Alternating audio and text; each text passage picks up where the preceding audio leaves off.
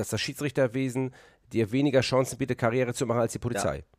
Ja, genau so ist es gewesen. Ähm, was bezahlt meine Miete? Ja, das war am Ende nicht die Schiedsrichterei Mhm. und habe mich entschieden, okay, ich setze mein, mein Fokus auf die Karte Beruf. Wenn, die, wenn, wenn wir drei offene Schienbeine haben, dann läuft da keine Vorteilssituation mehr. So, dann, dann ist es doch auch Aufgabe des Schiedsrichters, da enger ranzugehen. Mhm. Und das ist auch das, was aus meiner Sicht in die Ausbildung zwingend mit reingehört. Ja. Der Schiedsrichter muss kennen und lesen, erkennen und lesen, was ist das für ein Spiel, was, welches Ziel verfolgen hier eigentlich die Mannschaften. Das können ja auch unterschiedliche Ziele sein. Der eine will spielen, der andere will treten. Ja. Ähm, und dann muss ich als Schiedsrichter in der Lage sein, darauf meine Spielleitung auch entsprechend anzupassen. Rapid.com, der Schiri-Podcast mit Patrick Hittrich.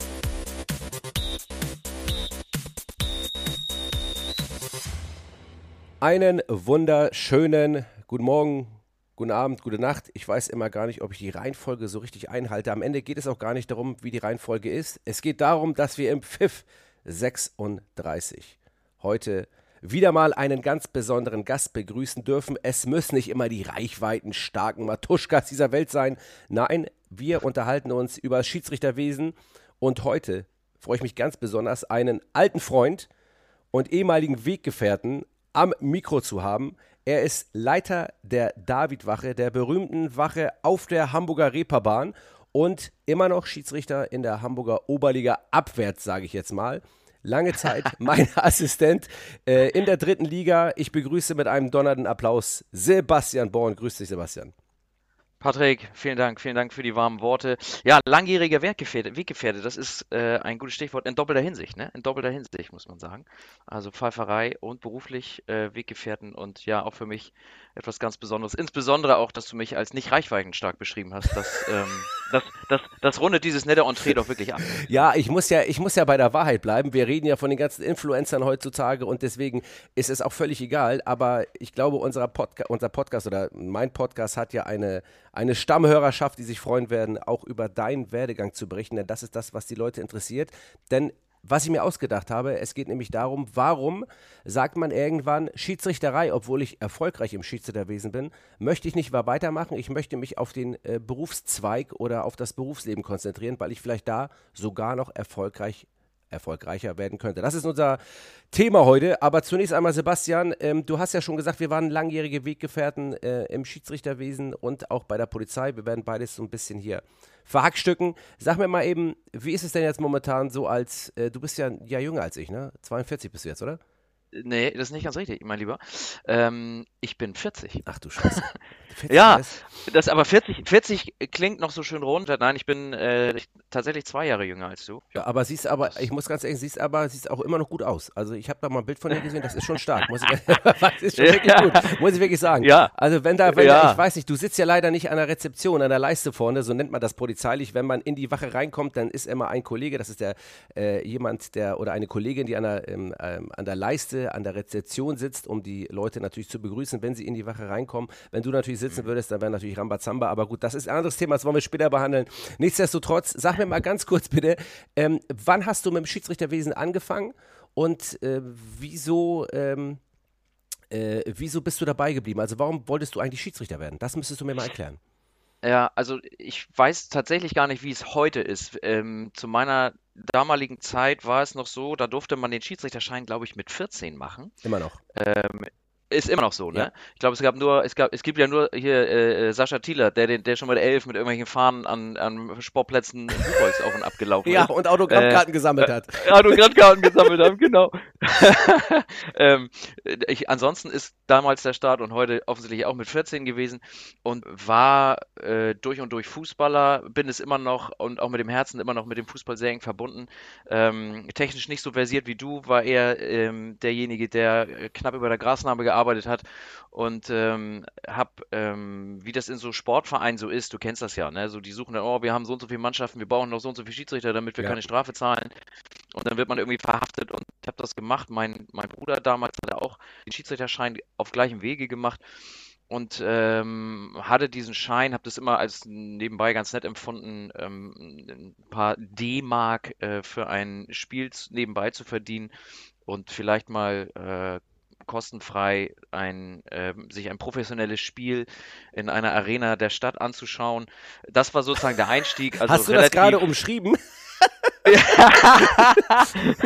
ja, Hast du gut wir gemacht. wollen ja, wir, ja. ja, Wir wollen ja neutral bleiben, selbstverständlich. Ja, Ja, äh, genau. Also äh, äh, tatsächlich bin ich ja, was die, was die Vereine dieser Stadt, also unserer Stadt betrifft, bin ich ja in der Tat neutral, weil mein Herz an einem anderen Verein hängt und Ja. das, ähm, das, das ist auch in Ordnung so. Hab dann Fußball gespielt, irgendwann, wie sich das dann ergab, Streit mit dem Trainer, den ganzen Bums an den Nagel gehängt und dann überlegt, was mache ich jetzt eigentlich und dann ähm, die Schiedsrichterei irgendwie intensiviert, als ich 16, 17 war und dann ging das relativ zügig, muss ich sagen. Also ähm, habe dann von dem ersten Kreisklassenspiel im dritten Spiel den ersten Spielabbruch, äh, äh, vier rote Karten gegen die gleiche Mannschaft mit Kopfstoß und hast du nicht gesehen. Also er ging so, wie man es halt sich so imagemäßig vorstellt in den ähm, Niederungen des Hammer, Hamburger Amateursports, Jawohl. äh, ging es dann, ging es dann relativ zügig im, äh, in den Spielklassen Kreisklasse, Kreisliga, Bezirksliga. Und damals war es einfach so, dass man mit 17, 16, 17, ähm, da, da konnte man, wenn man engagiert war und da vielleicht auch ein bisschen Talent dabei hatte, konnte man das, ähm, konnte man da relativ schnell sich auch in entsprechende ähm, Gegenden hocharbeiten und führte dann dazu, dass ich dann relativ schnell in den äh, Nachwuchskader, heute sagt man Nachwuchskader, glaube ich, damals sagte man LK5. Ja, genau, Äh, richtig. des Das waren damals des ja die Klassen, ne? genau. Ja, ja, genau. Die, genau, ja, ich glaube, heute nennt es sich Nachwuchskader. Ja. So, das, ähm, damals war es. Müssen wir zur Not nochmal Norbert Gruzinski fragen, weil der ist der Head-Off. Head-Off, Ja, echt? ja, ja, ja, sicher. Ja. Ganz neu Okay, alles klar. Ja, das musst du machen. Ja, mach ich. Da frag du mal Nobby. ähm, so, und dann, dann ging das zügig, LK5 da relativ erfolgreich gewesen. Ähm, und wenn man was macht, was, wo man Erfolg hat und es Spaß macht, dann bleibt man dabei, so, ne? Ähm, trotz auch negativer Erlebnisse, was ich eben schon sagte, Spielerbrüche und so weiter, das hat mich irgendwie nicht entmutigt. Ich muss einmal ganz kurz Spaß gemacht. dazwischen gehen, Sebastian, ganz kurz, Ja. weil das genau der Punkt ist. Behalte bitte den zweiten Teil deiner Ausführung noch bitte im Kopf. Ich weiß, du kannst Ja. das. Äh, Ja. ähm, kannst du mir mal bitte sagen, genau dieser Punkt, man ist erfolgreich und dann bringt es einem Spaß, dann macht man weiter, weil man merkt, okay, ich habe Erfolg dabei, aber trotzdem gibt es ja auch negative Ereignisse.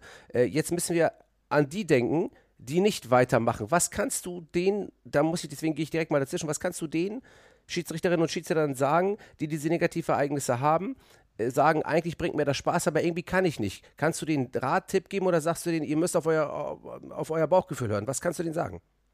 Also das kommt ja auch immer ganz drauf an. Jeder hat ja auch eine ganz individuelle Schwelle, was, was ist negativ und wie negativ halte ich eigentlich aus. Also äh, da ist es ja, äh, der eine, ähm, für den einen ist es schon zu viel, wenn er von draußen angeschrien wird. Ähm, der zweite findet es unangenehm, wenn der Spieler 10 Zentimeter oder Nase an Nase mit einem steht. Ähm, es gibt aber auch Menschen, die erleben Gewalt gegen sich selbst. Gewalt gegen mich selbst habe ich nie erlebt. Ähm, glücklicherweise, und es wäre auch höchst dramatisch, und ich finde es immer dramatisch davon zu lesen, wenn es diese Fälle gibt, Ja. und ähm, fände es zwingend erforderlich und ich glaube, es ist mittlerweile auch äh, anerkanntermaßen so, dass die, dass die Verbände da auch eine Null-Toleranz-Strategie fahren. Äh, Letztendlich muss jeder für sich selber, nicht alle Menschen sind gleich ähm, und jeder muss für sich selbst überlegen, will ich das noch oder will ich das nicht? Was ich am Ende nur sagen kann, ist, ich würde das immer so ein bisschen vergleichen mit dem, mit dem Reiter, der vom Pferd fällt. Ne? Mhm. Also ein Reiter, der vom Pferd fällt, den sagt man ja auch, da steig mal bitte so, sofort wieder auf. Und man kann sehr, sehr viele tolle Erlebnisse ähm, machen in diesem Sport. Ähm, wissen wir beide und wir haben auch diverse zusammen gehabt. Ähm, und das sind ganz, ganz, man trifft viele tolle Menschen, man hat ähm, äh, viele tolle Situationen, die man erle- erleben kann und die sollte man sich nicht von dem einen oder anderen Negativerlebnis ähm, kaputt machen lassen. So, das, aber es ist immer eine persönliche Geschichte, wie man selber, ähm, wie resilient man dann gegenüber diesen Dingen auch sein kann. Ja. Ne? Total. Also Ja. das, das, das ist, das ist, und das ist höchst individuell. Also ähm, ich glaube schon, dass die Schiedsrichterei dazu geeignet ist, ähm, sich, also ich, ich, das ist schon so ein Stück weit eine Schule des Lebens, finde ich. Äh, das hat man damals immer so gesagt, ah, Schiedsrichter, da kann man viel mitnehmen. Und es ist doch auch so, mal ehrlich. Also ich glaube, die Konfliktfähigkeit, die man als Schiedsrichter sich ähm, erwirbt über die Jahre, die, davon zehrt man das ganze Leben. Also wie man da mit äh, hochemotionalen, konfliktbehafteten Situationen umgehen muss, äh, das, das hilft einem auch später im Beruf. Ähm, vielleicht, vielleicht auch in der Familie. Das, Das, kommt, das auf kann- die, kommt, auf, sein. kommt auf die Familie drauf an. ja, und auch das haben wir im Beruf kennengelernt. Aber da hake ich gleich nochmal zwischen ein. Du musst immer noch den zweiten Teil äh, deiner, deiner äh, Schiedsrichterkarriere immer noch im Kopf behalten. Wir haken ein, weil ich ja. finde, dass ein unheimlich wichtiges Thema ist. Jetzt hast du gesagt, ähm, dass man, dass dieses eine Lebensschule ist, die Schiedsrichter. Das höre ich ja immer wieder. Das sagen mir ja fast alle Schiedsrichter, mit denen ich spreche. Es ist eine Lebensschule. Äh, du erwerbst Kenntnisse, du erwerbst Attribute und Eigenschaften, die du für dein Berufsleben später brauchst. Ich glaube auch, dass wir als Polizisten davon gezerrt haben, dass wir Schiedsrichter waren und sind und das und das in unserem Berufsleben. Äh, viele fragen mich, kannst du als Polizist auch vom Schied, äh, als Stopp, als Schiedsrichter auch vom, äh, vom Polizeidasein streben und kannst du da dir Energie oder Eigenschaften draus gewinnen? Ich sage immer, die Schiedsrichterei war immer als erstes da. Das heißt also, mhm. das, was ich als Polizeibeamter auf der Straße oder in Konfliktsituationen eigentlich dort angewandt habe, das habe ich schon in früheren Jugendjahren gelernt als Schiedsrichter. Jetzt ist aber trotzdem die Frage, wie können wir, und das müsstest du vielleicht mal auch, ich suche ja immer nach diesem einen Satz, der mir sagt, das ist so der Vorzeigewerbesatz, um Schiedsrichter und Schiedsrichterinnen zu gewinnen, weil wenn du einem 14- oder einer 14-Jährigen sagst, werd mal Schiedsrichter, dann sagen die, warum? Mhm. Da sagst du, ja, weil du irgendwann bist du super. Da irgendwann hast du alle Attribute und irgendwann bist du und ole ole und äh, ja, oder sagt er, ey, ich will aber Fußball spielen. Was, was willst du denn von mir? Also wie können wir das nochmal mehr rauskitzeln mit Worten, mit, mit Tätigkeiten? Was hast du da eine Idee? Also ich glaube, dass eine Schiedsrichterei, dass wenn du jetzt in die, du musst ja mal gucken, was ist die Zielgruppe. Ähm, und wenn du dir die Zielgruppe anguckst, äh, ich sag mal 14, 15, 16-Jährige und da als äh, die Schiedsrichterei in Konkurrenz mit dem Fußball tritt, glaube ich, ist das schwer. Also das ist auch nicht über einen Satz zu lösen, dass du sagst, hm, lass mal die Spielerei nach, das, ähm, die Pfeiferei bringt dich weiter. Das, das halte ich für schwierig, das auf einen, einen Punkt zu reduzieren. Mhm. Man muss am Ende gucken, äh, dass man du bist ja das beste Beispiel, sag ich jetzt mal, der wahrscheinlich, wenn er Fußball gespielt hätte, ja, bis wohin machst, wärst du gekommen als Spieler.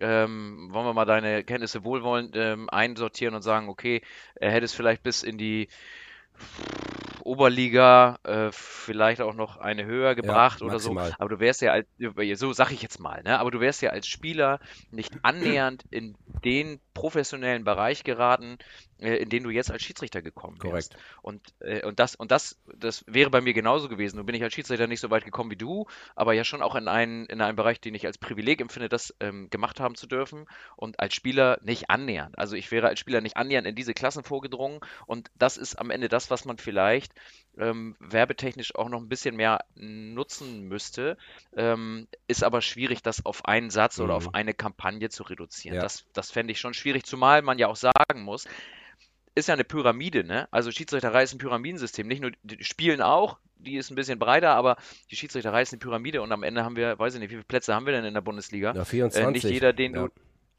ja, und nicht jeder, den du, den du dann versuchst mit 15, 16 vom, vom Spielen wegzubringen, wird es ja am Ende dann in der, in der Pyramide nach ganz oben schaffen. Ne? Also das muss man ja am Ende, das gehört ja zur Wahrheit auch dazu. Also von daher ist das, ist das ein schwieriges Feld und ich glaube, man sollte, man sollte versuchen, die mit der Schiedsrichterei nicht in Konkurrenz mit dem, mit dem aktiven Fußballsport treten. Das sollte man nicht tun sondern man sollte versuchen, und da gibt es ja auch viele gute Beispiele zu, ähm, möglichst langfristig eine Parallelität zu ermöglichen. Das heißt, wenn er kickt, ja, dann kickt er halt, aber er kann auch pfeifen und irgendwann wird sich das Pendel in die eine oder in die andere Richtung äh, bewegen. Das wäre so meine, meine Idee dazu. Ja, aber das ist eine gute Idee, muss ich ganz ehrlich sagen, weil man muss ja auch, wenn man Kampagnen machen sollte oder wenn man Sprüche druckt und irgendwo auf Werbebanden flaggt, dann muss man ja auch irgendwas, man muss ja was anbieten und man muss irgendwas mit was mhm. werben, was die Leute greift. Und ich finde, das ist ein richtig guter Punkt. Wir haben ja heutzutage, ich habe gestern äh, ja das Spiel, äh, also was heißt gestern, wenn der Podcast rauskommt, ist es nicht gestern, jetzt am letzten Wochenende Osnabrück gegen Mannheim gepfiffen und Assistenten waren Fabian Porsch und Luca Jürgensen. Luca ist Regionalliga-Schiedsrichter und äh, sehr aufstrebend, sehr talentierter Schiedsrichter und wir haben uns genau über dieses Thema auch unterhalten. Ähm, dieses unterwegs zu sein, zusammen zu sein. Man denkt ja mal, Schiedsrichter ist man alleine unterwegs. Ja, man steht alleine auf dem Platz und deswegen entwickelst du auch diese Attribute äh, wie, wie äh, Ehrgeiz, vielleicht äh, Kritikfähigkeit etc. Also alles äh, Entscheidung treffen alleine. Das sind alles tolle Eigenschaften, die du erlernst und die dir weiterhelfen. Aber man ist auch im Team unterwegs. Man fährt auch zusammen los. Wir haben zusammen ähm, das Spiel geleitet, dann sind wir wieder zurückgefahren. Wir haben auch, äh, auch Spaß gehabt. Wir haben ein bisschen, äh, bisschen schön Musik gehört im Auto, wie sie das gehört. Ne? Einen leichten ja, Miki ja, Krause, ja. glaube ich, lief. Das war natürlich auch wieder gar nicht mal so gut. Aber ja, guck mal, guter, ja. guten Musikgeschmack habt ihr auch noch dabei. Das ist ja ein Engel geküsst. Ja, genau. Genau die Dinger, die sind ja wieder gelaufen, aber gut. Ja, ja. Hattet ihr meine Podcast-Playlist dabei? Wahrscheinlich. Sebastian Born Podcast-Playlist, da kann man noch äh, Buddy Ogün, aber na egal. Na gut. Nee, also, nee, nee, der geht eigentlich gar nicht. Äh, nee. Herrlich. Aber wir haben, äh, was ich damit sagen will, du hast Spaß auch im Team und auch in den, in den unteren Klassen bist du zusammen los und kannst von Älteren lernen. Und das sind wirklich, ich werde mich immer daran erinnern, wo mir immer damals gesagt wurde, Patrick ist hier kalt. Ich sage, warum soll mir kalt sein? Es sind 30 Grad draußen. Patrick ist hier kalt. Nein, ich sage, mir ist nicht kalt. Ja, und dann gab es noch mal einen kleinen vorm Spiel. Aber gut, das sind, das sind andere Zeiten. Das ist Ewigkeiten Andere Zeiten, ne? And, ja. Andere Zeiten, andere ja. Klassen. Und wenn wir ehrlich sind, äh, und das gilt ja, gilt ja für alle Dinge im Leben, ähm, dass wir auch in den letzten Jahren, Jahrzehnten in vielen Bereichen eine deutliche Professionalisierung erfahren haben. Ne? Ja, 100 Also äh, wenn wir könnten jetzt Willi Diegert dazu nehmen und sagen, Mensch Willi, wie war es denn damals? Dann erzählt er uns was von 30 Mark und äh, äh, eine halbe Stunde vom Spiel noch in der Gaststätte. So, ja. das sind natürlich Dinge, die so nicht mehr sind und auch zu Recht nicht mehr so sind. Ja, das muss man schon sagen. Aber das stimmt auch. Und man redet immer so lapidar über, das war eine andere Zeit. Wenn ich mein früher mein Vater, äh, der mir das erzählt hat und ich war jugendlich, habe ich auch gedacht, ja, nee, ist klar. Aber das ist leider so. Und was heißt leider? Es ist okay. Es ist einfach so. Und heute und jetzt kommt der Punkt ist Social Media ganz fett im Kommen und ganz fett ja. dabei.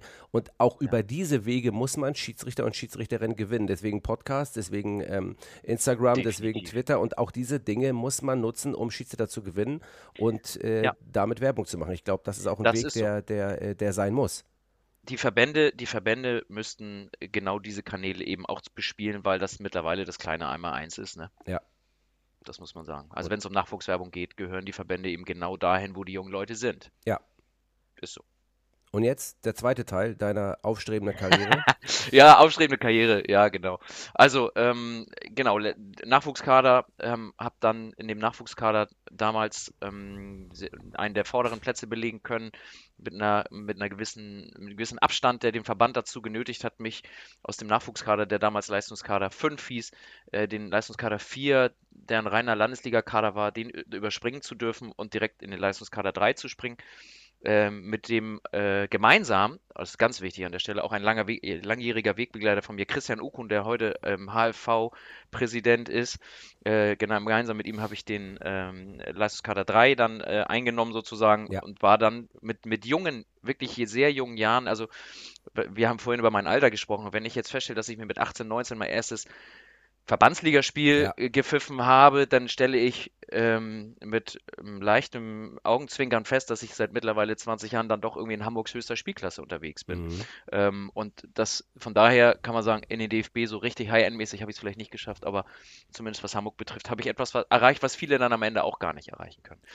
Und ähm, ja, und dann gingen die Jahre so vor sich hin ähm, in die damalige, damals hatten wir ja noch eine andere Klassenstruktur, auch in den, in den Herrenspielklassen, also Oberliga Hamburg, Schleswig-Holstein, Regionalliga Nord war dann noch damals noch anders aufgestellt, als sie heute aufgestellt ist. Äh, dann wurden die Jugendbundesligen eingeführt, hatte dann das große Glück, in der A-Jugendbundesliga als Schiedsrichter tätig sein zu dürfen. 2003 ist die eingeführt worden. Das ist da, als ich in die Regionalliga aufgestiegen bin, in die damalige noch äh, eingleisige Regionalliga äh, die ja. dann irgendwann zur dritten Liga wurde, aber genau das war die Zeit, ja. Ja, genau. Und hab's dann, ähm, dann war man am Ende auch relativ schnell, also man ist ja üblicherweise ähm, Schiedsrichter und auch Assistent und hat hab dann den irgendwann den Sprung geschafft und ich glaube, wenn man das geschafft hat, hat man alles erreicht, wenn man dann bei Patrick Ittrich als Assistent dabei sein darf. das war genauso, als, als ich damals gesagt habe, viele werden den Namen nicht kennen, aber das ist genauso, als ich damals bei Andreas Band winken durfte. Das, das, ja, ja, ja. das ist die ähnliche Kategorie wahrscheinlich.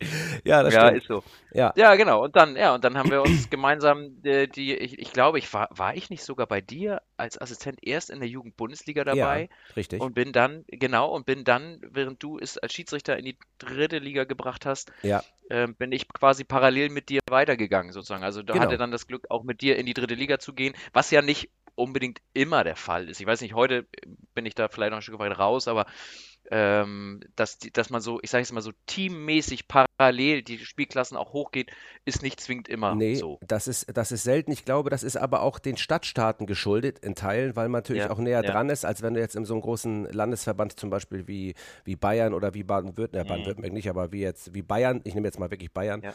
äh, unterwegs bist, dann ist es, glaube ich, äh, schwieriger. Aber in so einem Stadtstaat äh, muss es dann natürlich aber auch gewollt sein, dass du mitgehst. Dann kann auch mal ein anderer Schiedsrichter aus Schleswig-Holstein kommen und sagen, aber äh, du musst bei mir mitgehen, dann hast du nicht so viele Plätze als Assistent äh, oder ähm, Mhm. die Assistenten und dann kann es schon mal sein, dass sich trotzdem vermischt. Aber das stimmt, da hast du recht, diese, dieses Mitwachsen nach oben, äh, das ist relativ selten und das, äh, ja, das war irgendwie auch eine geile Zeit, weil man auch äh, nicht nur Definitiv. befreundet war, sondern einfach auch zusammen auf dem Platz unterwegs war. Das war natürlich super. Und wenn Ja, ich daran ja. äh, dann, äh, dann mich erinnere, dass wir zusammen unser erstes Drittligaspiel oder mein erstes Drittligaspiel zusammen gemacht haben und als ein weiterer Assistent Tobias Hellwig dabei war, ebenfalls Polizeibeamter und wir als drei Polizisten dann ähm, Wuppertaler SV gegen Dynamo Dresden geleitet haben. Das war 2008. Ja. Das, äh, das war schon, äh, das war schon geil, muss ich ganz ehrlich sagen. Da- Das, ist- das, war, das war eins, eins von vielen ähm, großartigen Erlebnissen, muss man sagen. Ja. Und in der Tat, die Konstellation, nun äh, haben wir ja äh, schon gelernt, Polizei und Schiedsrichterei hat irgendwie, hat irgendwie Schnittmenge. Ähm, äh, die Frage ist, was ist zuerst da? Ja, hast du schon gesagt, in der Regel war die Schiedsrichterei zuerst da. Äh, zuerst da. Trotzdem ist da ja eine, eine Schnittmenge vorhanden und das sieht man ja auch an anderen, äh, bei, bei anderen, bei Michael Weiner oder so war ja auch Schiedsrichter, Polizist und so weiter richtig. ähm, hohe, hohe äh, Schnittmenge vorhanden und von daher war das natürlich eine wirklich tolle Zeit, insbesondere dann auch in diesem Dreiergespann so unterwegs zu sein, ne? Ja. muss man wirklich sagen. Durch Höhen und Tiefen, sag ich mal. So sieht das nämlich aus. So sieht das nämlich Das aus. ist so, also das ist so, das ist so. Äh, äh, gibt immer wieder auch Situationen, wo man dann, äh, wo man auch mal daneben liegt, ne? Das war damals sicherlich noch nicht so. Auch damals gab es schon natürlich auch Fernsehbilder in der dritten Liga und eine Hintertorkamera und so. Ähm, aber ich glaube, das hat sich da auch ein Stück weit dann noch weiterentwickelt. Ne? Aber auch Mittlerweile. damals und ich glaube auch noch wie heute in der, sag ich mal, in den unteren Klassen in Hamburg in der Oberliga, du wirst ja wahrscheinlich nicht mehr so häufig beobachtet, äh, das können wir auch nochmal drauf zu, da können wir eigentlich auch nochmal dazu kommen, wie man als erfahrener, wirklich sehr erfahrener Schiedsrichter dann ab und zu nochmal so eine Regelbeobachtung bekommt und dann äh, trotzdem seine Leistungsbescheinigung als Schiedsrichter in der Oberliga, obwohl man, Ja. äh, sage ich jetzt mal ganz flapsig, äh, im, im, im, relativ hoher Polizeibeamter in Hamburg ist als Leiter der Davidwache und dann kriegst du aber äh, in der Oberliga Hamburg pfeifst du Barmbek-Uhlenhorst gegen ähm, weiß ich nicht, gegen USC Paloma und dann steht dann steht jemand und beurteilt dich in deiner Leistung als Schiedsrichter. Das ist irgendwie auch Ja. kurios, aber vielleicht auch irgendwie auch gut, weil ich glaube, man, äh, man merkt dann auch vielleicht selber, okay, vielleicht wie werde ich denn eigentlich von außen gesehen in meiner, in meiner Art und Weise, wie ich was mache? Das ist vielleicht gar nicht mal so schlecht, um vielleicht auch mal äh, wieder so ein bisschen resettet zu werden. Deswegen äh, können wir da auch nochmal gleich drüber sprechen. Äh, was mich jetzt natürlich interessiert, ähm, wir kommen hier ins Sabbeln, das ist auch wir- wirklich äh, wunderbar. Ja. Muss ich ganz ehrlich sagen. Wir, wir müssen wir noch eine Fortsetzungsfolge machen. Ja, eigentlich ja, aber es ist Weltklasse, weil, äh, weil genau darauf kommt es ja an, weil wir die Wege ja auch aufzeichnen, die viele andere gehen möchten, gegangen sind und noch gehen werden. Ähm, würde mich interessieren, jetzt hast du diesen Sprung ja, du warst ja auch für mich, muss ich ganz ehrlich sagen, ein sehr talentierter Schiedsrichter, der es auch für mich meines Erachtens auch weitergebracht hätte. Irgendwann kam ja der Schnitt für dich. Wie gesagt, du hast ja irgendwann bei der Polizei angefangen dann. Wir waren zusammen lange Jahre in der Bereitschaftspolizei, sogar äh, in Ja. derselben Hundertschaft tätig, äh, tätig. Also wir haben Ja. äh, wirklich viele gemeinsame Jahre erlebt. Dann bist du irgendwann an die, an, an, die, an die Wache gegangen. Irgendwann war ja für dich der Punkt erreicht oder ist der Punkt gekommen, wo du gesagt hast, okay, ich merke, ich kann zwar als Schiedsrichter auch was noch bewegen, aber irgendwie möchte ich als Polizeibeamter in meinem Job mehr bewegen. Vor dieser Frage stehen ja viele. Ja. Was war Das da für dich der entscheidende Punkt, zu sagen, Schiedsrichterei, nein? Es ist ja nicht so, dass du nicht erfolgreich warst, ähm, aber Mhm. trotzdem hast du gesagt, ich muss jetzt eine Entscheidung für mich treffen. Wann war das und wieso war das? Das, das ist in der Tat ja eine Situation, die ganz, ganz viele haben. Also wir haben eben gesagt, die jungen Leute fangen an mit der Pfeiferei, wenn sie vielleicht noch ein bisschen spielen und dies und das, dann sind die in der Regel ja alle noch, wenn es gut läuft, gehen die noch zur Schule. Äh, dann fängt man irgendwann an, dann macht man entweder eine Ausbildung oder man studiert ähm, und ergreift seinen Beruf. Und da ist ja dann schon immer, da, da sortiert man, werden ja viele schon rausgehen, weil die dann vielleicht einen Beruf ergreifen oder ein Studium ergreifen oder was auch immer, wo sie das vielleicht zeitlich auch gar nicht mehr hinbekommen. Ja, total. Ähm, das, da, da hatten wir beide ja großes Glück, dass wir ähm, immer die Möglichkeit hatten, dass wir einen, äh, dass wir stets auf Vorgesetzte getroffen sind, die das, was wir gemacht haben, als förderungswürdig betrachtet haben ähm, und dann uns auch entsprechend unterstützt haben. Ja. Wir haben immer, wir haben ja immer unsere, unsere Arbeitszeit haben wir ja immer gebracht. Ne? Das ist ja völlig klar. Also es ist nicht so, dass wir weniger, weniger gearbeitet Ja, haben. du als weißt ja andere. auch, wie das ist und das muss Aber man auch in aller auch- Deut- Deutlichkeit sagen, man hat ja immer das Gefühl, wenn man für irgendwas, sag ich mal, freigestellt wird, ich sag jetzt mal überspitzt freigestellt oder irgendwo mal äh, auch gefördert wird, dass man auch in dem Part, in dem man ist, auch äh, vielleicht noch mal einen Tick mehr machen muss als andere. Äh, das Gefühl hat man ja Genau. grundsätzlich immer. Das und das, ja, und das, das führt ja am Ende auch dazu, und das, es gab ja die Situation, dann sind wir, sind wir ähm, samstags oder sonntags irgendwo, ge- meistens samstags zu irgendeinem Spiel gewesen Mhm. und dann danach auf die Autobahn äh, und dann ab nach Hamburg und dann sind wir beide noch in den Nachtdienst gegangen. So sieht's ne? aus. Also diese Situation hat es ja gegeben und das sind ja auch genau die, das ist dann, dann am Ende auch was, was sehr körperlich sehr anstrengend ist. Mhm. Wenn du vorher 90 Minuten auf relativ professionellem Niveau ein Spiel geleitet hast, was ein ja nicht nur körperlich, sondern auch mental fordert und danach gehst du von 21 bis 6 Uhr in den Nachtdienst. Ja. Also das sind ja Dinge, da muss man dann auch beißen und das haben wir auch gerne getan und ähm, äh, das sind ja aber Dinge, die man wissen muss. So, Ja. das, wenn man jung, wenn man jung ist, dann tut man das äh, und äh, jetzt dann wird man vielleicht mit den Jahren immer älter und äh, verändert sich auch beruflich. Das gehört Mhm. dann dazu. Ich hatte letztendlich schon relativ früh in der, mit meinem ähm, beruflichen Dasein auch Ambitionen, auch im Beruf erfolgreich zu sein.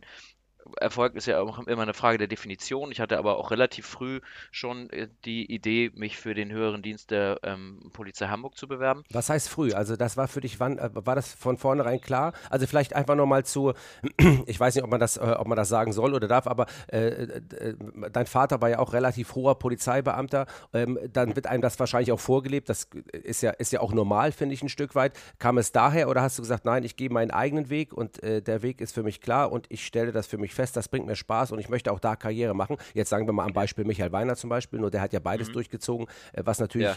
äh, äh, sag ich mal, noch einfacher ist, wenn man jetzt vielleicht nicht zwei oder drei Kinder hat. Ne? Ja, ist so. Das, das stimmt.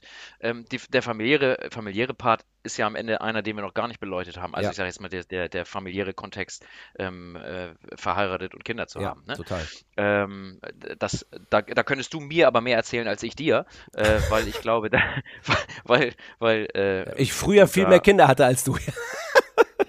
ja, und, und ich, und ich, was das betrifft, nicht nur sportlich, sondern auch was das betrifft, ich dein Level nicht mehr erreichen werde. ähm, ist, ist, ja, ist ja aber so. Nein, also für mich, für mich. Aber ich bin ab davon, ne? Also ich mach das nicht mehr. Nur mal, dass du Nee, Bescheid weißt. äh, Ja, und das ja, das ist auch gut so. Ja. Ähm, äh, geht mir genauso, geht mir genauso.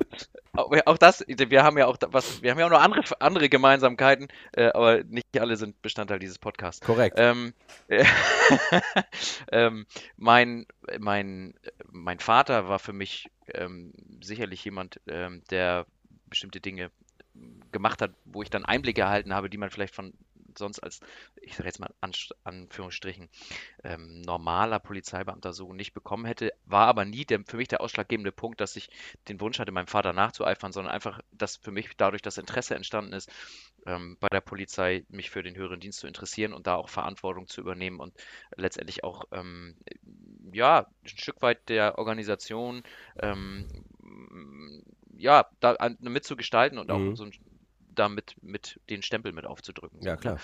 Und das, und das war, war mein Plan. Und das war so 2008, 2009, äh, als ich im damaligen, ähm, Leit heute heißt es Leitungsstab, damals dieses Präsidial Präsidialstab, Mhm. äh, g- darüber gewechselt bin und gesagt habe, Mensch, ja, das, das will ich machen, das interessiert mich. Äh, äh, und habe mich dann äh, für diese, habe hab ja beides gemacht, ne? Also habe beides parallel gemacht Ja. und habe dann am Ende aber festgestellt, dass äh, das, der Weg für mich, ähm, wenn ich das probieren möchte, in den, in den höheren Dienst der Polizei zu gehen, dass das sehr viel ähm, Zeit auch erfordern kann und dann am, am Ende vielleicht auch so eine wo wochenendliche Freistellung äh, so standardmäßig, wie wir sie bis dahin in der Bereitschaftspolizei hatten, vielleicht auch nicht mehr funktionieren kann. Ja. Ne? Und ähm, dann war es am Ende für mich so, und dann ist es ein schlichter Abwägungsprozess gewesen. Du sagst es, ja, ich war nicht komplett erfolglos in der Schiedsrichterei und habe mich dann aber schon gefragt, wie weit mag es denn noch gehen? Und Mhm. ich war damals Schiedsrichter in der Regionalliga, die ja damals dreistufig war, also Regionalliga Nord, West und Nord, Nordost war es, West ja. und Süd, glaube ich, ne? Ja. Oder, ja, so. Ja, irgendwie sowas. Ähm, irgendwie sowas. Auf jeden Fall irgendwann, also auf jeden Fall Nord und Nordost. Ich war auf jeden Fall oft in Berlin. Und, ja, ähm, ja, genau. Bei Professor Dr. Mewis, ja, genau. ja, in der Tat, in der Tat. Ähm, das stabil meine, meine Leistung gebracht. ähm, Leute, Entschuldigung, dass wir uns jetzt da über Insider unterhalten müssen, aber ich, ich muss das einmal kurz erklären. Es gibt ja viele, früher viele ähm, ältere Beobachter, die früher zu unseren Zeiten beobachtet haben, uns gecoacht haben. Da gab es auch viele äh, Spezialausdrücke und viele wirklich lustige Anekdoten, die man nicht alle erzählen darf, ja. aber einige, äh, einige waren wirklich äh, sehr interessant und lustig und da gab es einen Beobachter, der halt immer das stabil gesagt hat in einer relativ stabil, äh, stabil äh, in einer relativ ja. interessanten Ausdrucksweise und äh, ich will nicht sagen, dass wir uns darüber lustig gemacht haben, aber wir haben uns amüsiert, Nein. sagen wir mal so, ja. Es, es, hat zur Erheiterung beigetragen. In der Tat, ja. Ähm, so, und dann, und dann war es für mich so, ich war dann schon äh, in den, das ging so in Richtung Ende 20, 30, Anfang 30 so. Und dann war es, äh, war, war für mich die Frage, wie weit würde ich in der Schiedsrichterei wohl noch kommen? Ne? Ähm, um mich rum waren viele Menschen, also das, ich weiß auch da tatsächlich bin ich für Hamburg heute einfach zu weit von entfernt, als dass ich das sagen könnte. Damals war es einfach so, der Hamburg und insbesondere der Norddeutsche Fußballverband hat dann oft auch ähm, wenig auf so ganz junge Menschen gesetzt. Also wenn, wenn man aus Bayern einen 23-jährigen Regionalliga-Schiedsrichter hatte, ähm, war es damals so, im Norden war man gerne dann eher tatsächlich so in meinem Alter. Ja. Und äh, im, im, insbesondere zur damaligen Zeit war es so, nach meiner Wahrnehmung, das muss nicht stimmen, mhm. dass man auch aus Sicht des DFB dass es da schon auch wünschenswert war, möglichst jung in entsprechende Leistungsklassen vorzudringen, mhm. ähm, sodass ich den Eindruck hatte, dass das dass, das für, dass die Rahmenbedingungen für mich ein, ich sage jetzt mal, so, so ein High-End-Aufstieg, wobei ich niemals damit rechnen würde, ich hätte es in die Bundesliga geschafft. Aber, aber damit hätte ich auch nicht gerechnet, ne? Also das ist Nein. ja das Problem im Schiedsrichterwesen, dass wir das nicht kontrollieren können. Ne? Gut, ich meine, wenn ich weiß, ich bei der Polizei äh, mache ich, äh, mach ich dann den Aufstieg zum höheren Dienst und ich bin eigentlich, kann mich gut vorbereiten, dann kann man schon irgendwie planen, okay, ich schaffe es wahrscheinlich, ist nicht sicher, aber ich schaffe es wahrscheinlich und dann, wenn ja. ich mich einigermaßen gut benehme und irgendwie vielleicht doch noch ein gewisses Talent habe, kann ich auch schon gewisse Posten bei der Polizei erreichen. Das ist ja im Schiedsrichterwesen nie gewiss. Nee, wobei, da muss ich ganz deutlich sagen, dass ich das äh, bei der Polizei in den höheren Dienst schaffe, ja. war letztlich genauso ungewiss. Das okay. muss man schon sagen. Natürlich, natürlich kann man sich auf Auswahlverfahren vorbereiten, ja. ähm, aber du weißt am Ende nicht, ähm, wonach wird gefragt äh, was wird, was wird erwartet. Ähm, da hat man vielleicht Ideen und auch glaubt zu wissen, was gehört werden soll. Aber dass man das planen kann, ähm, halte ich für sehr weit hergeholt. Es gibt viele Menschen, die sich in, diesen, in diese Verfahren reinbegeben und am Ende feststellen, dass sie das nicht erfolgreich bestreiten können. Ne? Aber dann also, hast du trotzdem für dich ja abgewogen, äh, dass, ja. Es, dass das Schiedsrichterwesen dir weniger Chancen bietet, Karriere zu machen als die Polizei. Ja. Ja, genau so ist es gewesen. Ähm, was bezahlt meine Miete? Ja, das war am Ende nicht die Schiedsrichterei mhm. und habe mich entschieden, okay, ich setze mein, mein Fokus auf die Karte Beruf und ähm, ich, also als Schiedsrichter weiß ich nicht. Ich war damals Assistent in der dritten Liga. Mhm. Wenn wir ganz wohlwollend sein wollen, hätte ich gesagt, hey, vielleicht noch mal, hätte ich es vielleicht nochmal geschafft, als Assistent in die zweite Liga zu kommen. Mhm. Ich glaube, mehr wäre alleine auch aufgrund der Alterskonstellation äh, wäre nicht gegangen. So. Mhm.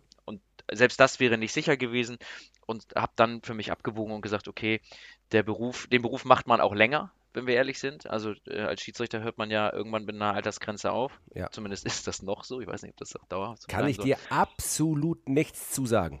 Nee, ich auch nicht. Ja, siehst du. Ähm, aber ist ja so, der Beruf, den hat man ähm, im Normalfall bis zu einem bestimmten Alter übt man den aus. Polizei ist ja auch nichts, was man mal für ein paar Jahre macht, sondern in der Regel fängt man damit an und geht damit bis zu einer bestimmten Altersgrenze. Und äh, da war für mich klar, okay, darauf setze ich den Fokus und jetzt rückwirkend betrachtet, wie gesagt, das ist ja eine fiktive äh, Betrachtung, ne? Ja. Ähm, wie weit wäre ich gekommen? Wir wissen es einfach nicht, nee. aber ich glaube, die Entscheidung für mich war für mich in Ordnung. Ich bin ein großer Fan davon, davon zu sagen, alles hat seine Zeit. Alles mhm. hat seine Zeit und ähm, die Schiedsrichterei hat für mich, also sie dauert ja in der Tat noch an, äh, aber eben ganz anders, als es damals war. Und ähm, das, was ich damals erleben durfte, empfinde ich als Privileg, mhm. ähm, mit den Erlebnissen, mit den Menschen, mit den äh, Situationen, die ich dort erleben durfte. Das war eine sehr, sehr tolle Zeit. Und das kann mir niemand mehr nehmen. Genau. Das muss man ganz klar so sagen. Das hast du also wirklich fast schon äh, romantisch ausgedrückt, wenn ich ganz ehrlich bin. Ja. Und das ist ja. auch gut so, weil ein Stück Romantik gehört ja immer ins Schiedsrichterwesen dazu. Und jetzt komme ich zum Ja. nächsten Punkt. Jetzt pfeifst du ja weiter. Jetzt bist du ja, ähm, ich sage jetzt mal, sehr erfolgreich als Polizeibeamter äh, in Hamburg unterwegs und bist jetzt aber trotzdem noch Schiedsrichter in der Hamburger Oberliga. Warum machst du das Ja. noch? Ja, wenn wir, wenn wir mal ganz ehrlich sind, mache ich momentan genau das, was ich mir nie, erstens hätte nie für mich vorstellen können und zweitens auch das, was ich letztlich eigentlich immer abgelehnt hätte. Ähm, so nach dem Motto, oh ja, dann kommst du auch aus den höheren Spielklassen zurück, in Anführungsstrichen, in den, in den Hamburger Verband und ähm, läufst dann da, läufst dann da noch rum, aber eigentlich knüpfst du ja, sagt man immer, man knüpft ja nicht mehr an das an, was man da mal hatte. Ja. Ähm, und trotzdem fällt es, und da bin ich ganz ehrlich, es fällt mir schwer, das zu beenden. Also ich tue es nicht mehr so in dem zeitlichen Umfang, wie ich es wie man es früher gemacht hat oder auch dann in den DFB-Zeiten nicht. Da war man ja schon eigentlich regelmäßig an den Wochenenden unterwegs. Das kriege ich einfach heute sowohl beruflich als auch privat einfach überhaupt gar nicht mehr hin. Ja. Und das will ich auch gar nicht. Ähm, Und trotzdem fehlt, fällt es mir aktuell schwer, das so, das so ganz sein zu lassen. Also es ist schon noch immer so, es ist für mich ein großer Aufwand, mich, ähm, mich äh, mir Termine zu suchen, an denen ich Zeit habe, mich auf den Platz zu stellen. Aber und auch zum Training zu gehen. Ich gehe auch manchmal zum Training. Bin gerade diese Woche beim Training gewesen. Da muss ich einmal kurz einhaken. Du warst diese Woche beim Training ähm, einmal für alle äh, Zuhörer und ZuhörerInnen. Wir haben Ja. in Hamburg ein wunderbares Training, das immer Donnerstag stattfindet. Das hat Tradition schon seit Jahrzehnten. Das ist dem Stadtstaat Ja. geschuldet. Das ist eine wunderbare Geschichte, die wir in Hamburg haben. Früher noch traditioneller, äh, mit noch ein bisschen mehr Geselligkeit danach. Das äh, ist auch der Zeit geschuldet, muss man ganz ehrlich sagen. Auch vielleicht den Umständen grundsätzlich geschuldet. Nichtsdestotrotz haben wir immer donnerstags dieses Training, zu dem jeder Schiedsrichter der ähm, höheren Spielklassen eingeladen ist. Äh, will jetzt gar nicht weiter darauf eingehen. Und dieses Training hat am Donnerstag letzter Woche Fabian Porsche geleitet, wurde mir gesagt. Ja, Das äh, ich soll dich konkret fragen, was habt ihr da gemacht? Hat es dir gefallen? Äh, und was kann er Der besser ja- machen? Was kann der besser Ja. machen? Ich Bitte, hatte ja schon hau das, raus. also äh, das, ja, ich, ich weiß, hört er das hier nachher auch? Da, ja, Wahrscheinlich, ne? bestimmt, hundertprozentig. Ja, bestimmt. Ja, ein, äh, ein guter Mann, sag ich mal.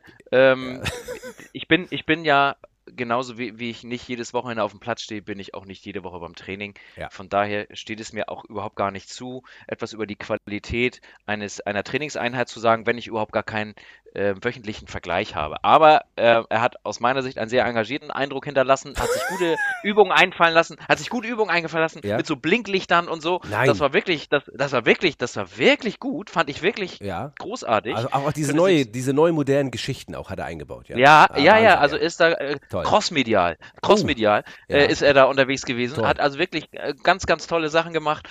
Ähm, und ich hatte immer das Gefühl, er, er hatte immer das Bedürfnis, mir die Übung drei oder viermal zu erklären. Ähm, Warum? Weil er wahrscheinlich den ein Ja, das, das offensichtlich habe ich da so einen äh, hilfebedürftigen Eindruck hinterlassen. Ich, ich habe, ich, das, das, die Frage müsste er beantworten. Aber nein, das war, das war eine gute Sache. Wir haben dann am Ende nochmal unseren, unseren jährlichen Lauftest, der ja jetzt auch wieder ansteht, Ja. äh, im Mai. Den absolviere ich ja auch tatsächlich. Also ich mache ja jedes Jahr auch immer noch natürlich meine, meine Regelkunde und meine Laufeinheiten. Selbstverständlich. Und, und das ist am Ende ja auch so ein Punkt, das finde ich eigentlich witzig. Um mich rum ja viele, viele junge Schiedsrichterinnen und Schiedsrichter. Ähm, aber ich sag mal, von der reinen Fitness her, das, da hatte ich nie Probleme mit und ähm, Nee, das, das ist stimmt. aktuell noch so. Du bist Also auch ein ganz äh, drahtiger Typ, muss ich ganz ehrlich sagen. Ich du kann- hast ich immer, immer immer, du hast gefühlt nie Gewicht dazu gewonnen. Ja, ja das, das muss auch nicht, klingt auch nicht komplett gesund, aber äh, nein, aber ich, ich, ich, also ich, ich kann noch mithalten. Und das ist dann vielleicht auch noch was, was Ja. dann so ein bisschen dazu führt, dass ich sage, ja, ähm, ich, ich mache das auch noch. Und wenn ich auf dem Platz stehe, dann macht es mir in aller Regel auch noch Spaß. Ja. So, also wenn ich auf dem Platz stehe und dann da langlauf und so und Mann, das ist Fussi und das ist großartig und da, das macht mir Spaß. So. Und, ähm, Und das geht jedem Schiedsrichter und jeder Schiedsrichterin, glaube ich, so von der Bundesliga bis zur Kreisliga, äh, die das machen und die das jedes Wochenende machen, die machen es, weil es ihnen Spaß bringt, weil es ein geiles Hobby Ja. ist. Es ist wirklich ein geiles Hobby und man kann, man ist halt mittendrin, ne? Also man ist eben nicht mehr, natürlich stehe ich auch gerne auf dem Platz und gucke mir ein Spiel an, aber selber aktiv dabei zu sein, sich an der frischen Luft zu bewegen, ähm, das, das sind einfach Sachen, die, die machen Spaß. Und ähm, ja, natürlich gibt es auch im, in meinem Leben, in meinen jetzigen Spielleitungen, äh, Spieler, die mit Entscheidungen nicht einverstanden sind und dann vielleicht nochmal das eine oder andere erklärt bekommen müssen. Aber alles in allem macht das Spaß. So, und deswegen ähm, mache ich das aktuell noch in der Oberliga und in der Landesliga, ähm, kriege ich dann den einen oder anderen Kick und mache dann da, mach dann da, ähm, übernehme dann, dann diese Aufgabe. Was ich so sehr wohl sagen muss, und ähm, so schließt sich vielleicht ein Stück weit der Kreis, ähm, es ist eben nicht so, dass ich mir meine Assistenten äh, irgendwie selber suche oder dass ich jetzt so in Gänze ein festes Team hätte. Natürlich habe ich so ein paar Menschen, die Lust haben, bei mir mitzukommen, weil ich die Leute auch seit Jahrzehnten kenne. Was ich aber auch immer mache und letztendlich vom ersten Tag an, als ich aus dem DFB zurückkam, gemacht habe, ist, ich habe meinem, meinem Bezirksschiedsrichterausschuss gesagt, äh, ein Platz in meinem Team ist eigentlich immer frei für jemanden, der jung ist, der ähm, Ambitionen hat, der vielleicht nochmal was, was sehen will, äh, wie das vielleicht jemand macht, der äh, auch höherklassige Erfahrungen gemacht hat, um am Ende auch so ein bisschen der Nachwuchsförderung das zurückzugeben, was ich selber ja auch erfahren durfte. Ne? Also um das System am Laufen zu halten, ja. nehme ich auch immer mal wieder junge äh, Menschen mit, die dann ähm, sich bei mir angucken können, wie ich das mache um dann selber für sich zu entscheiden, wollen sie es auch so machen oder machen sie, machen sie es anders. Und ne? ich finde, das hört sich immer so ein bisschen lapidar an, ähm, weil man ja gerade, wenn man, wenn man vielleicht sehr erfolgreicher Schiedsrichter ist und gar nicht mehr die Zeit dazu hat, ähm, dass man irgendwann, das ist dieses Zurückgeben, das hört sich jetzt so ein bisschen, das hört sich vielleicht so ein bisschen platt an, aber dieses mhm. Zurückgeben von dem, was man an Erfahrung hat und vielleicht irgendwie auch, wenn man noch zeitgemäß am Start ist, ähm, den, äh, den, den jungen Schiedsrichter und Schiedsrichtern einfach auch mal ein bisschen was auf den Weg zu geben und sagen, wie, wie, wie super das ist. Und ich finde, genau das ist der Punkt, den wir weitermachen sollten. Und äh, bevor wir jetzt äh, hier den ganzen Kreis schließen, wir sind äh, gute 40 Minuten hier am Sülzen. Hammer. Äh, das ist großartig, aber ich muss wir haben gerade erst angefangen. Wir haben eigentlich erst angefangen. Wir müssen noch zwei, drei Sachen kurz klären. Ich habe eingangs gesagt, wie ist es eigentlich, um mal ganz kurz auf deinen beruflichen Werdegang jetzt zu sprechen zu kommen, nicht zu lange, das ist ein Schiri-Podcast, kein Polizeipodcast, mhm. ähm, aber du bist ja, wie gesagt, momentan äh, Leiter der Davidwache, jetzt auch relativ frisch noch, kann man sagen. Ähm, halbes das Jahr. ist hm? äh, halbes Jahr, das ist ja schon auch eine, eine, eine sehr weltweit bekannte Dienststelle, wenn man ganz ehrlich ist. Ähm, ja. Da kommt man ja auch nicht einfach so hin, wenn man vielleicht nicht so ein bisschen ähm, das Gefühl hat von der Polizeiführung, der könnte das. Äh, das sind jetzt meine Worte, ja. Ich musst du nicht wiederholen. Aber ähm, jetzt bist du dort der Leiter der Davidwache, hast, hast wie viele wie viel, äh, Kollegen und Kollegen sind, äh, sind an der Davidwache tätig? Die knapp 140. Knapp 140, ähm, äh, von denen du da der Dienststellenleiter bist. Und mhm. jetzt bist du aber auf dem Platz als Schiedsrichter in der Oberliga und wirst dann, jo. kommt diese Kontrollbeobachtung. Gibt es die noch? Ja, gibt es ja, noch. So, jetzt wirst du beobachtet. Wie, wie, was ist das für ein Gefühl für dich, wenn du beobachtet wirst bei einem Oberligaspiel oder vielleicht einem Landesligaspiel? Und ist das für dich völlig okay? Ist das normal? Sagst du, das muss nicht mehr sein? Oder ähm, wie, wie ist da dein Gefühl? Das würde mich einfach mal interessieren. Ja, also erstmal finde ich es total richtig, weil es auch aus, es, alleine aus Sicht des Schiedsrichterausschusses finde ich es einfach nur, einfach nur fair und in Ordnung. Man kann nicht automatisch davon ausgehen, nur weil jemand vor 10, äh, 15 Jahren seine Leistung standardmäßig gebracht hat, dass er das auch in der Zukunft noch immer tun wird. Mhm. Es ist eine hohe Wahrscheinlichkeit da, ähm, aber es ist eben, äh, das, das, ist ja nicht, das ist ja nicht garantiert. Ja. Äh, und von daher finde ich es absolut richtig, das zu tun ähm, alleine auch in der Argumentation sauber zu sein, als Verband zu sagen, naja, aber wir haben uns den angeguckt ähm, und als wir ihn uns angeguckt haben, war das in Ordnung. Das entbindet ein, das entbindet ja nicht davon, dass das auch sein kann, dass ich Fehler mache. Ne? Das, cool. Aber das äh, kann, das passiert jedem und das kann auch jedem passieren, ob mit oder ohne ähm, Beobachtungssituation. Ich finde es richtig.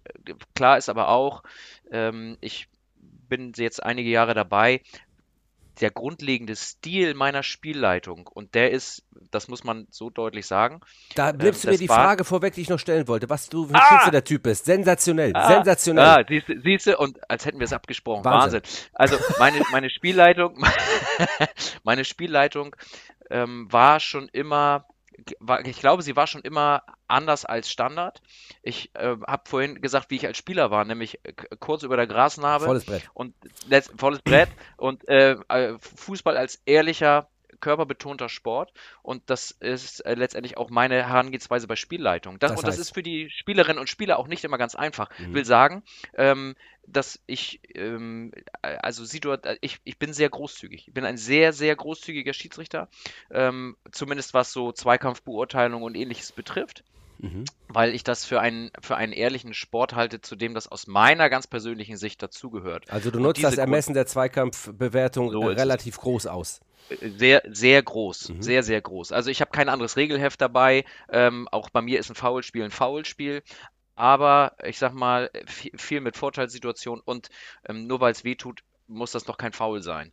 Ähm, und das ist sozusagen meine, meine grundlegende Ausrichtung und auch daran wird eine Kontrollbeobachtung nichts verändern können. Mhm. Und das will ich am Ende auch gar nicht, weil ich so mit diesem Stil die Erfolge gehabt habe, die ich hatte ähm, und auch von diesem Stil überzeugt bin. Und ähm, Trainerinnen und Trainer und Spieler, die mich kennen, wissen das, glaube ich, auch. Also ich glaube, die wissen auch ganz genau, wenn der kommt, dann ist da vielleicht auch zweikampfmäßig ähm, vielleicht auch mehr möglich, als wenn da jemand kommt, der eine andere Linie verfolgt. Ja. Aber ähm, ich bin davon überzeugt und äh, bisher ähm, bin ich da auch nie ähm, eines Besseren belehrt worden, sage ich jetzt mal. Und jetzt sind wir im Schiedsrichter einmal eins und jetzt muss ich doch noch mal kurz fragen, was die Nachwuchsarbeit betrifft oder die grundsätzliche Arbeit. Du warst Fußballer, ich war auch Fußballer, jetzt bist du Schiedsrichter. Jetzt kommt ein Schiedsrichter, der hat die Großzüge-Linie.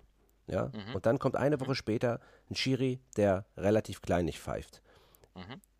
Jetzt wollen wir eigentlich als als, als, als Fußballer, die Gesellschaft möchte ja eine einheitliche Regelauslegung haben. Man soll Gleiches mit mhm. Gleichem bewerten. Das ist ja auch ein großes mhm. Problem in der Bundesliga äh, bei vielerlei Hinsicht, äh, wenn es um Ermessensentscheidungen geht, gerade was den Videoassistenten betrifft, äh, dass da ja. viel gemeckert wird logischerweise und dass man äh, deswegen sagt, okay, ähm, wir haben hier aber auf der einen Seite das Foul, auf der anderen Seite das Foul, da wird es durchgehen lassen, da wird es nicht, da haben wir ein Handspiel, das ist so, da haben wir ein Handspiel, das ist so.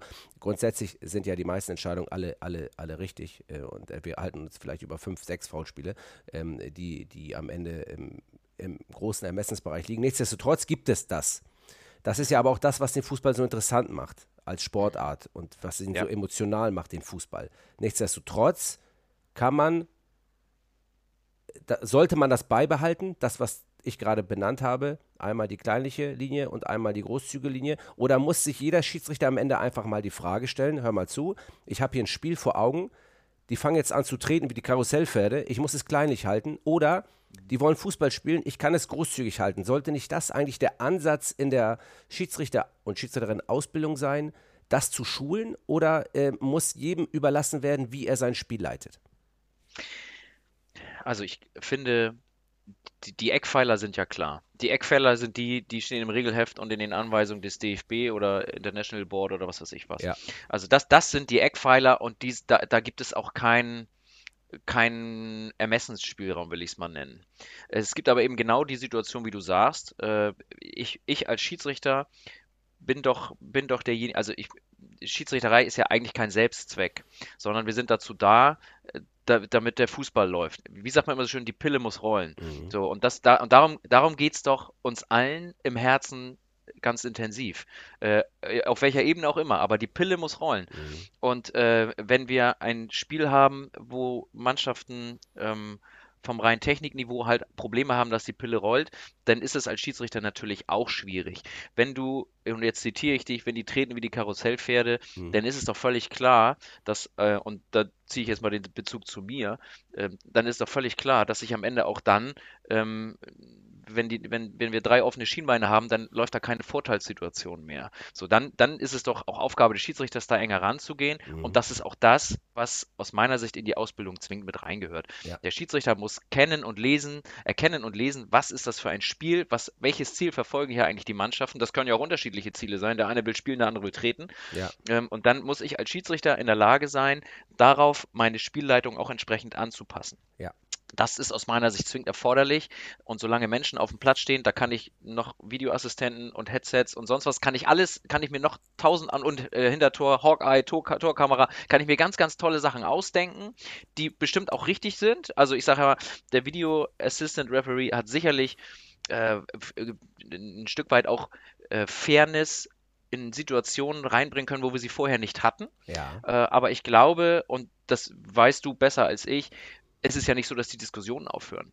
Heute diskutieren wir dann, ja, wenn ich jetzt gerade gestern Abend ähm, Bayern gegen Dortmund mir angucke, ja. dann diskutiert man, dann diskutiert man bei der Grätsche des äh, Verteidigers des FC Bayern, ich weiß gar nicht, welcher das war, äh, der dann den Dortmunder im Strafraum äh, zu Fall bringt dann diskutieren wir jetzt über die Kameraeinstellung, die der Video Assistant Referee zur Verfügung hatte, ja oder nein.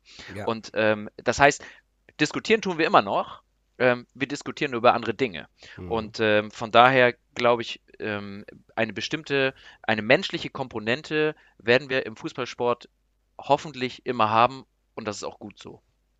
Ja, und damit würde ich sagen, hast du jetzt, äh, ich habe mir aufgeschrieben, bei Minute 48, denn ich tue immer äh, am Anfang des Podcasts ähm, so einen kleinen so einen kleinen Teaser auf den Podcast vom Gast und ich habe mir die Minute 48.00 aufgeschrieben, denn damit hast du angefangen.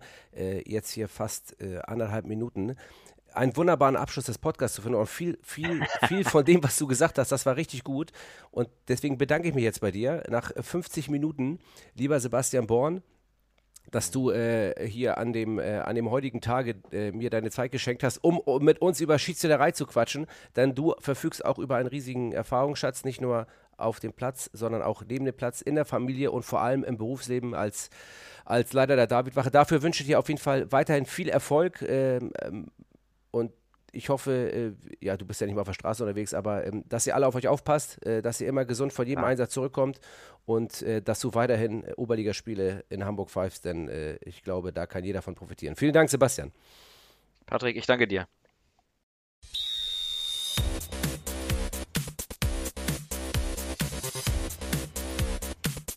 Rapid.com, der Schiri-Podcast mit Patrick Hittrich.